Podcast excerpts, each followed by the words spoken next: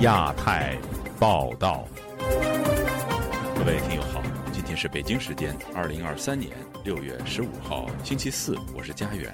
这次亚太报道的主要内容包括：美中双方确认布林肯将于六月十八号、十九号访华；内蒙古牧民阻止草场被卖，一人被推土机撞伤送院；七零九案律师持续受到打压，李和平一家三口在成都遭到边控。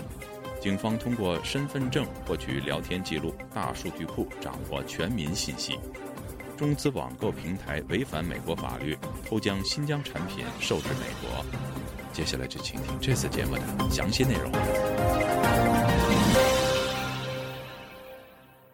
美中双方星期三分别宣布了美国国务卿布林肯将于六月十八日、十九日访华的消息。请听本台记者凯迪和升华的报道。美国国务院在声明中说，在北京期间，布林肯国务卿将与中国高级官员会面，讨论保持开放沟通渠道，以负责任地管理美中关系的重要性。中国官媒央视新闻则在十四号晚间的快讯中说，中国外交部发言人汪文斌宣布，美国国务卿布林肯将于六月十八号至十九号访华。不过，汪文斌在当天外交部的例行记者会上回答相关问题时，依然称，关于这次访问，目前没有可以提供的消息。美国白宫国安会印太事务协调员坎贝尔和国务院东亚及太平洋事务助理国务卿康达周三早上在媒体电话简报会上讨论了布林肯即将展开的出访。其中，康达指出，布林肯访华有三大目标，即希望确保高层沟通渠道畅通，以减少误判的风险。同时，表达并捍卫美国的利益和价值观，以及寻求符合彼此利益的潜在的合作领域。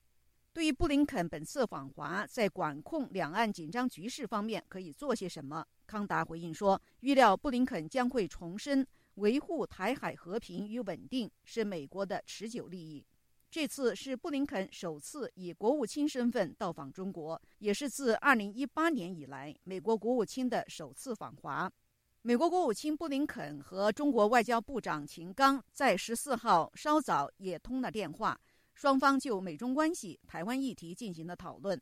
自由亚洲电台记者凯迪升华综合报道：内蒙古扎鲁特旗阿日昆都楞镇的牧民不满该镇畜牧场的官员将草场出售给商人。本周二在草场上抗议，买家雇佣的工程人员开着推土机直接冲撞抗议者，导致一名牧民受伤，被送往医院救治。详情，请听记者古婷的报道。扎鲁特旗阿日昆都楞镇本周一发生牧民抗议，集体草场在未经同意的情况下被官员非法出让，一牧民被汉族工程人员撞伤事件。在视频中，一辆推土机快速冲向牧场人群，现场不断传出牧民的喊叫声音。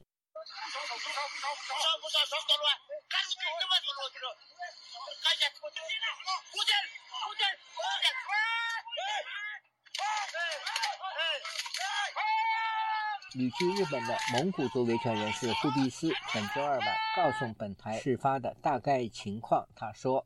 六月十二日，在内蒙古通辽市扎鲁特旗阿日昆德伦镇，发生了蒙古牧民们为了保自己的草场受到重击撞压的事件。缘由是该镇的种畜场领导班子未经牧民的协商同意，一方将这个草场卖给了汉人。当这些汉人们要强行进入这个牧场的时候，牧民们反对，遭到购买一方用重机撞压的事件，导致一人受伤。现场视频显示，一辆黄色推土机冲开人群，撞向前方的多辆摩托车。骑在摩托车上的人慌忙弃车逃离，其中一人被推土机前肢铲斗撞倒。在众人大声的呼叫下，推土机停下，十多人上前围住受伤的牧民，并致电急救车将伤者送医院。据牧民发消息说，属于集体所有制的镇种畜场将其中一片草地以两百万元人民币的价格出让给内地的汉族商人，但是遭到牧民们的强烈反对。记者致电阿日昆都楞镇的政府官员，对方并未否认此事，要求记者向该镇的宣传部查询，但拒绝提供相关电话。被推土机撞伤的那个牧民伤势怎么样啊？啊，这个我不清楚，你问那个宣宣传的，搞宣传的。哦，那你你们去了吗？你们在处理这件事吗？对方立即挂断电话。海外蒙古大呼拉尔泰组织主席西海明对本台表示，内蒙古牧民为保护草场，与政府一方曾发生多次的纠纷，包括引发大规模的抗议。其中，十年前的莫日根事件最为引人注目。他说。重型车辆在草场上行驶，可造成数十年寸草不生。牧业民族来说，这是个很很这个大的伤害。他们说呀，这个蒙古的也没啥，无非也就给个几十万。最后，当时蒙古人愤怒了。就今天报道的这个事情啊，这个事情一直陆陆续续在发生。这次不一样之点呢，就是啊，就他们中国官方啊，放为了草场负荷太大，加速了草原的这个退化甚至沙化。西海明还说，蒙古族人在那片土地上有数千年的伐木历史，但被当局禁止。最近几年，当局在内蒙古大兴养猪，大量的污水渗入地下，严重污染草场。自由亚洲电台记者古婷报道。中国七零九案受害律师李和平持续受到当局打压，除了北京的寓所被人蓄意破坏，当局更以可能危害国家安全为由，限制他和家人出境。另一七零九案涉案律师王全章，在迁入新居后，仍被公安上门滋扰。请听记者高峰的报道。维权律师李和平一家三口原定上星期在成都天府机场搭乘航班到泰国，却在出境时被警察拦截。李和平妻子王俏玲表示，警察在现场宣读通知，解释为何对三人实施边控。他说：“呃，你们不被允许出境。他说现在有一个通知，我要向你们宣读。李和平、王俏玲因为有就危害国家安全的这样的一个因素，根据就是《中华人民共和国出入境管理法》第几条，不给你们出境。除了被限制出境，李和平在迁入北京通州区宋庄小铺村的寓所后，多次被房东以破坏手段逼迁。首先是砸毁窗户，其后更连大门也搬走。”他说是房东，然后呢，二话不说就就过来，呃，就是拆门嘛。他说我们是违约，我们就是现在想把房子收回来。同样面对北京当局逼迁压力的律师王全章，自四月以来一直居无定所。为了逃避当局监控，他和妻儿日前低姿态搬进昌平的新居，最终行踪未能保密。呃，顺义的那一帮警察和保安公司的人追踪到我们新的一个住处，报告了这个辖区的派出所。呃，我们的问题，我们的困难在于，就是我们在找新的房子的过程当中，顺义的这些警察指挥的一帮这个保安公司的人一直在跟着我们。警察就上门说我们那个非法侵入他人住宅，呃，网络披露以后，警察的骚扰就没有了。但是呢，他们安排了一些这本地的一些保安，一些就是在楼底下就看着我们。王全章说，他们只求在北京安稳生活，但看来往后还会不断遇到新的挑战。他们现在在研究各种各样的办法。呃，全国各地不光是我们这样的一个家庭，很多的，包括一些基督徒的家庭，都遭到这种逼迫驱逐。呃，如果我我们想安静下来，想安静的生活，嗯，难度是很大的。最近几个月，北京当局进一步加强维稳力度，七零九案受害律师成为重点打压目标。七零九案家属王俏玲说，当局采取的手段毫无法理依据，只会引起反效果。对吧？因为大家都关注嘛，关注一个律师怎么会完全没有呃依照法律程序来对待他？就算你撵出北京是怎样的？李和平的影响力撵出北京他就没有了吗？所以这种做法不是很聪明，不是很智慧，某种意义上都比较愚蠢。有分析认为，不少备受外界关注的异议人士都以北京为家，当局可能相信把他们逐一驱赶到外地，足以破坏维权人士的凝聚力。自由亚洲电台记者高峰香港报道。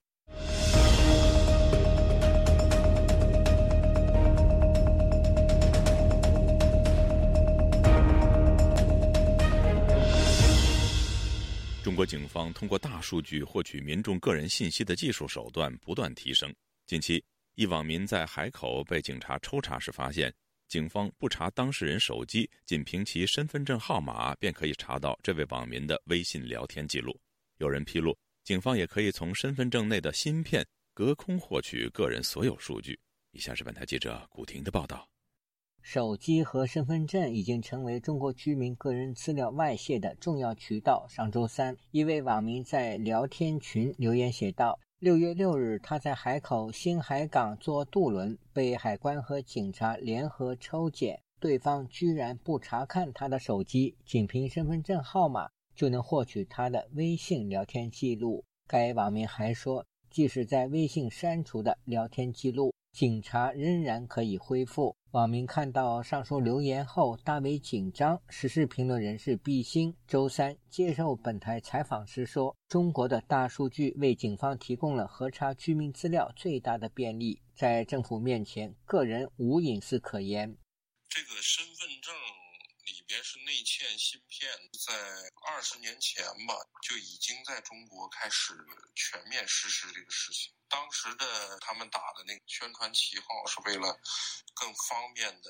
让大家出行，的财产更加的安全，隐私得到更好的保护。其实当时就已经预想到了会出现这种情况。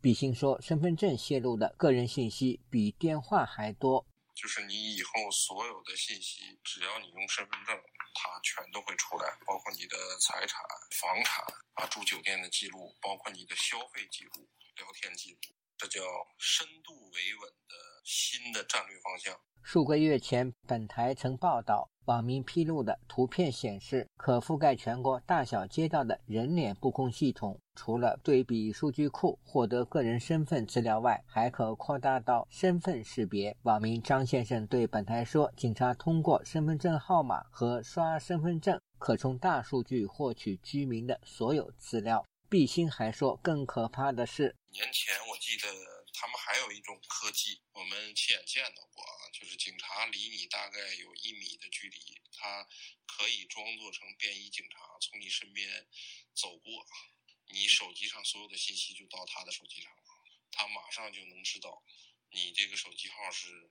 呃，谁帮你注册的？谁的身份证里边的信息？你的什么微信群啊？你聊天的记录啊？你的消费记录啊？什么这些东西全都出来了。曾有香港媒体报道，在广东华强北路电脑城出售一款警用仪器和配套软件，它能测出居民身份证信息，同时也可测出香港身份证持有人的信息。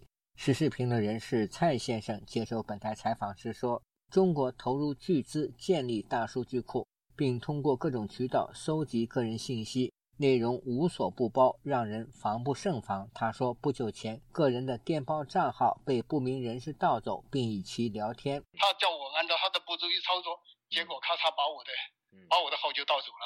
一连串的事情，他冒充李承鹏的说话，跟李承鹏说话的声音一模一样。他把他前面的语音全部调出来了，用他的这个语音来跟我对话呀。我差点上当了，而且我跟他打过去，永远他就是打不通，声音很模糊。据报，获得中国公安部授权的中国企业可通过接口连接大数据库查询个人信息。众多企业为了盈利，就会多次倒卖信息认证查询接口，不但倒卖接口，并且还非法缓存用户信息。自由亚洲电台记者古婷报道。一家全球供应链验证公司近日公布一项研究报告。报告指出，中国线上购物平台拼多多旗下的在线购物网站 Timo 违反美国法律，将新疆生产的产品贩卖给美国消费者。请听本台记者唐媛媛的整理报道。由于新疆制造的产品涉及强制劳动等违反人权的问题，美国在近年来禁止新疆产品进口美国。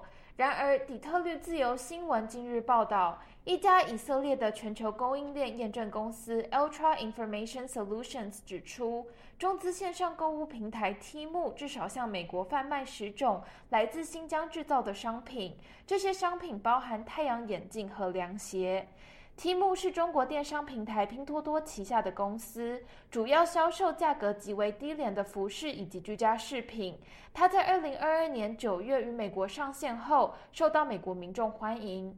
基于中国当局对新疆维吾尔族人实施强迫劳动等问题，美国政府在二零二一年禁止了新疆棉进口美国，并且在二零二二年基于防止维吾尔人强迫劳动法，将进口禁令扩展至全部新疆产品。底特律自由新闻分析，这些新疆制造的产品能规避美国海关审查而贩卖给美国民众，是因为这些产品的价值低于八百美元。因此，当卖家直接向消费者从中国邮寄商品时，能绕过美国海关审核。中资服饰网站 Shein 也使用相近的方法向美国出口新疆棉制成的衣服。这样的做法曾在去年被彭博社揭发。自由亚洲电台记者唐媛媛，华盛顿报道。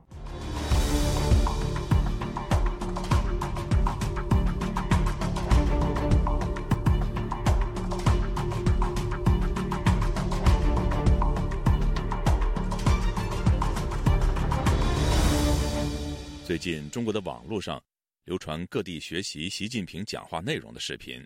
中国官媒央视网官方账号“小央视频”每天早上也会释出一段早读习语金句的视频。有分析认为，这正如同当年文革时期的所谓“早请示晚汇报”。以下是本台记者黄春梅发自台北的报道：中国社交媒体流传着一段视频，晨读习近平重要谈话。在某机关里，干部一早上班前就组织数十名的员工，人手一叠纸本习语录，跟着干部朗诵。习近平总书记参加十三届全国人大一次会议重新代表团的成立。他强调，领导干部要讲正德。在微信圈中，有人戏称“来早读了”，还有人说这哪是早读，有点像是早课。习近平的这一段讲话，在中国共产党新闻网学习有声栏目也能找到好几段习近平当天讲话的音频。中国特色社会主义这个大厦。是需要这个四梁八柱和这个基础。民间组织学习习语录，引发网民关注。看来不是个别机关的行为。在中国门户网站腾讯也开辟学习平台，官媒小央视频每天发表一段栏目为“早安中国”，承揽中国大美早读习语京剧的短视频。每一段视频大约四十秒左右，走进中国各地。例如，在走进广东封开时，引用的是习近平二零一七年在联合国日内瓦总部演讲引用的古语：“落其实，思其树，引其流，怀其源。”时事评论人士鲁难对本台表示，习近平一心想回到过去的文革，树立个人权威，包括像是走回公有制的老路，都是一脉相承。央视也好像其他们也好，他们每天现在要灌输习近平主席的思想，让人们把习近平主席像对待过去对待毛泽东主席一样的当做神话。前中国人民大学教授周孝正接受本台访问指出，现在习近平搞全面反动，就在搞所谓的二次文革。他提到，前总理温家宝在最后一次中外记者会曾说，如果政治体制不改革，经济体制改革所取得的成果都付诸流水，文化大革命还可能出现。他不是左派，他也不是右派，全面复辟。这个文革，他想学习毛泽东。历史的进退，作者雷伊写道：在政治一定要侵入日常生活一切方面的文革中，早请示晚汇报是有段时间内每天都要施行的一种政治活动仪式。每天起床第一件事或工作、学习前要向伟大的领袖毛主席请示；一天工作结束或上床睡觉前，要向伟大的领袖毛主席汇报一天工作学习的状况。周少正也感叹，现在个人微信每天都收到成千上万的留言，对于习近平的倒行逆施相当不满。目前网络监管严格，他们在个人的微信表达异议就被删帖，但是这些声音仍勇敢无惧地发出。由此可知，目前中国民间不满的情绪已经相当高涨。自由亚洲电台记者黄春梅台北报道。一份移民咨询公司公布的最新报告显示。基于中国经济增长停滞以及政府扩大政治管控，有越来越多的中国富豪移民离开中国。以下是本台记者唐媛媛的整理报道。日经亚洲报道，近日，移民咨询公司 Henley and Partners 发布一份报告，该报告推估，二零二三年中国会流失一万三千五百位富有人口，延续近十年来中国流失百万富翁的趋势。这样的趋势会使中国损失数百万美元，恐怕将导致中国已经减缓的经济发展更加停滞。该报告指出，在新冠疫情限制解除后，东亚客户的移民咨询数量激增，比2019年的最高咨询数还增加了百分之十五。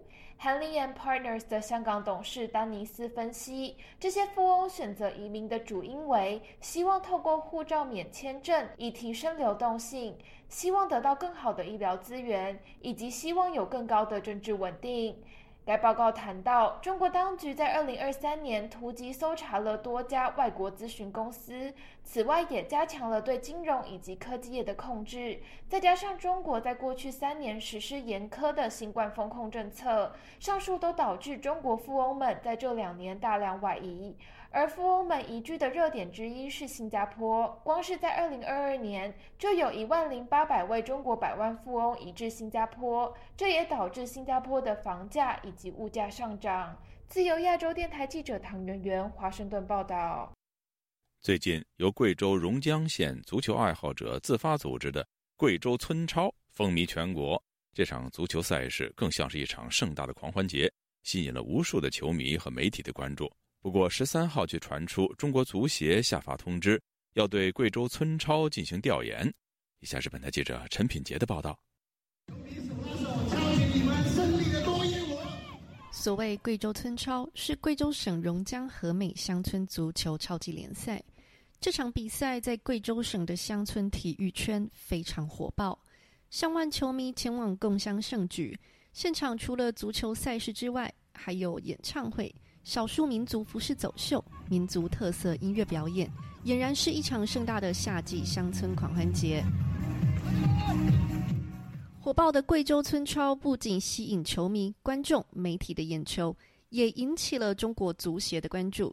中国媒体《湖报体育》在六月十三号就报道，有传言称中国足协将前往贵州榕江考察村超足球联赛。虽然目前足协官方没有确认消息，但是这份文件已经在球迷之间流传开来。一位关注足球赛事的网民就以书面方式说：“以下是同事代读他的说法。坦白来说，就是民间的这种比赛不专业，是业余的，不符合足协的相关规定。这样以后村超联赛也得申报审批，参与踢球要进行注册登记。足协一插手就完了，估计民间的赛事不过几年就要黄。”出于人身安全考量，这位网民不愿意居民受访，但他并不是唯一发出质疑声音的人。互联网上众多的网民为此议论纷纷，称中超都还没搞明白，还去调研村超。被称为村超的贵州榕江和美乡足球超级联赛，是由当地民众自发组织开展的乡村社区体育赛事。参赛球员都是业余的，他们从事不同的职业。有人卖鱼卖猪肉，开挖掘机打零工，也有人是老师或是公务员。外界认为，贵州村超的自发性、业余性，反而带出民众的热情和付出。旅居德国的前中国国家体育运动队队医薛英贤的儿子杨伟东就担心，中国体育赛事往往和金钱、权力捆绑在一起。抛弃了友谊第一比赛之后，为了争夺锦标、争夺第一，吃了兴奋剂，得了冠军。完了以后，奖金对吧，全来了。退役以后，升官发财，这个只有这个体制离开这个领域，你才能自由生长吧。目前互联网上有消息传出，贵州村足正式拒绝国家足协的足球技战术指导。虽然本台没有办法独立核实相关的消息，但是这个说法已经让广大球迷松了一口气。有网民就在互联网上回顾足协的黑历史，问说。不如让村超来指导一下足协吧。自由亚洲电台记者陈品杰华盛顿的报道。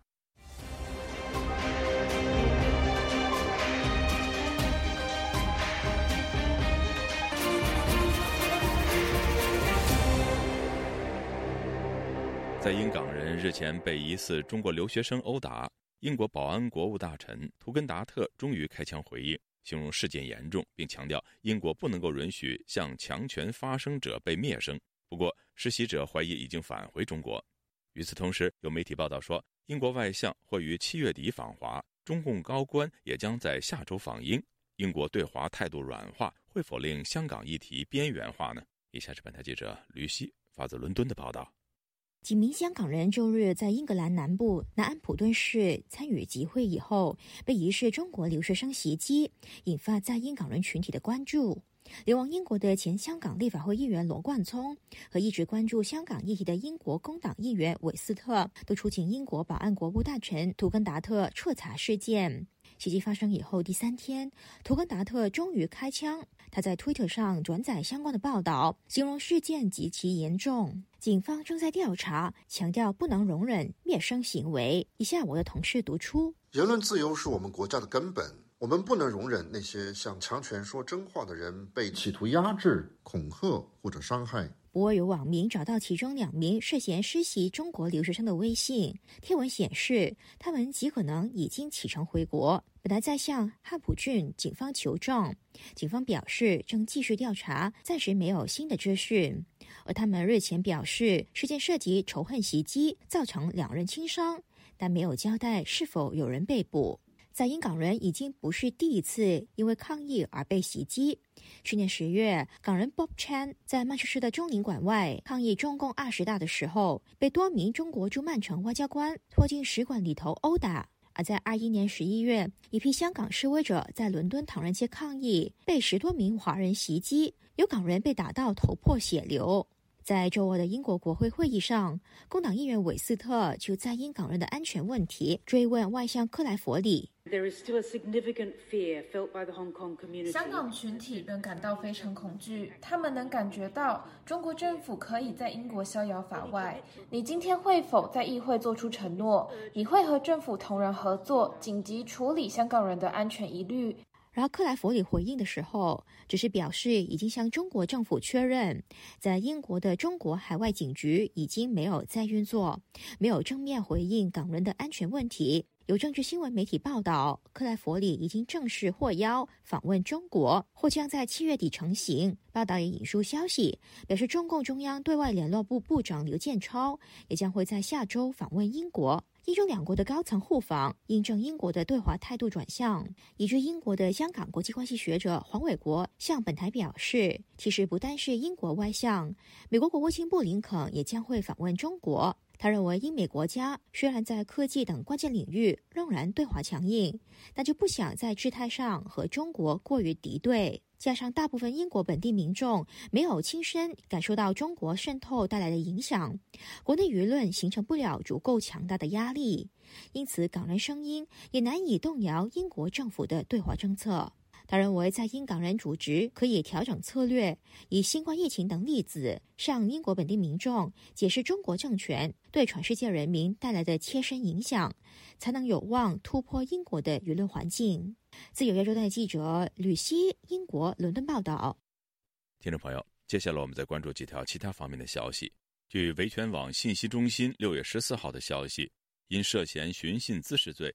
于二零二二年九月七号遭中共当局抓捕的江西九江公民陈公安，日前获刑一年六个月；李玉荣获刑一年，王林安获刑一年，柯有斌获刑的具体刑期目前不详。来自中国外交部网站的消息说，中国国务委员兼外长秦刚十四号应约同美国国务卿布林肯通了电话。中国外交部指出，秦刚就台湾问题等中方核心关切阐明了严正立场。强调美方应予以尊重，停止干涉中国内政，停止以竞争为名损害中方主权、安全、发展利益。美国国务卿布林肯则在推特上表示，在电话中与秦刚讨论继续努力维持开放沟通渠道以及双边和全球事务。中国拆墙运动发起人、自由记者乔欣欣在老挝失联已有十多天，引起外界的广泛关注。据本台日前报道，事件可能涉及中国公安跨境执法。六月十三号，美国国务院发言人在回复本台的电子邮件查询中，首先表示担心乔欣欣的安全。据海外维权网报道，程渊家人十三号在湖南赤山监狱会见了程渊，程渊向家人揭发了湖南赤山监狱在二零二二年一月至四月将他关在高度戒备的监区期间遭受虐待、体罚和人格羞辱。路透社十三号发自布拉格的消息。台湾的外交部长吴钊燮星期二会见了捷克参议院议长韦德奇。听众朋友，这次的亚太报道播送完了，谢谢收听，再会。